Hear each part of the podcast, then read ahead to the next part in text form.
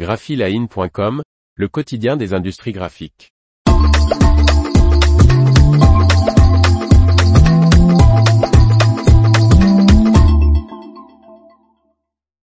Fini la livraison des livres à un centime pour les géants du e-commerce. Par Martine Lauré. Destinée à réguler le marché du livre et soutenir les librairies, la nouvelle mesure impose des frais de port de 3 euros minimum pour toute commande de livres passée auprès des e-commerçants.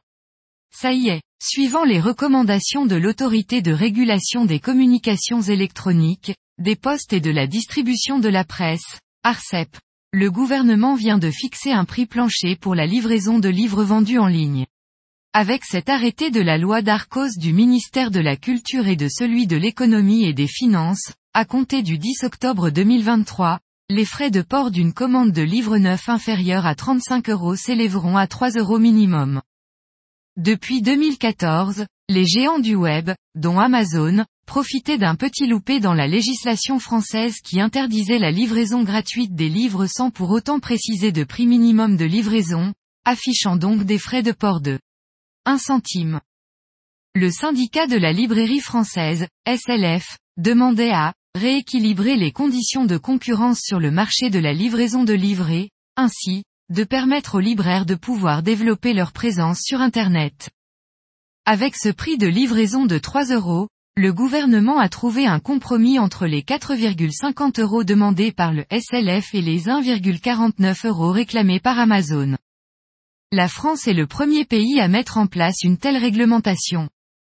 Ce n'est pas son coup d'essai puisque la loi Langue de 1981 imposant un prix unique au livre neuf, fixé par l'éditeur et non le détaillant, était déjà une première mondiale. Cet arrêté nous permet de rétablir une concurrence équitable, déclare le ministère de la Culture dans une tribune du Monde.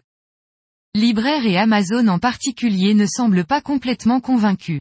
Le géant du web s'inquiète, de l'impact qu'aura cette mesure sur la lecture et sur les lecteurs, notamment ceux vivant dans les zones rurales et les petites villes, indiquant que ces territoires sont souvent dépourvus de librairies et représentent aujourd'hui 46% des envois de livres pour Amazon. Le SLF, quant à lui, soulève le problème de la quasi-gratuité toujours possible pour les commandes en ligne de livres dépassant les 35 euros et réitère donc sa demande en faveur d'un tarif postal plus avantageux permettant, en se conjuguant avec les seuils minimaux, de rendre les libraires véritablement compétitifs à l'égard des grandes plateformes en ligne. L'information vous a plu? N'oubliez pas de laisser 5 étoiles sur votre logiciel de podcast.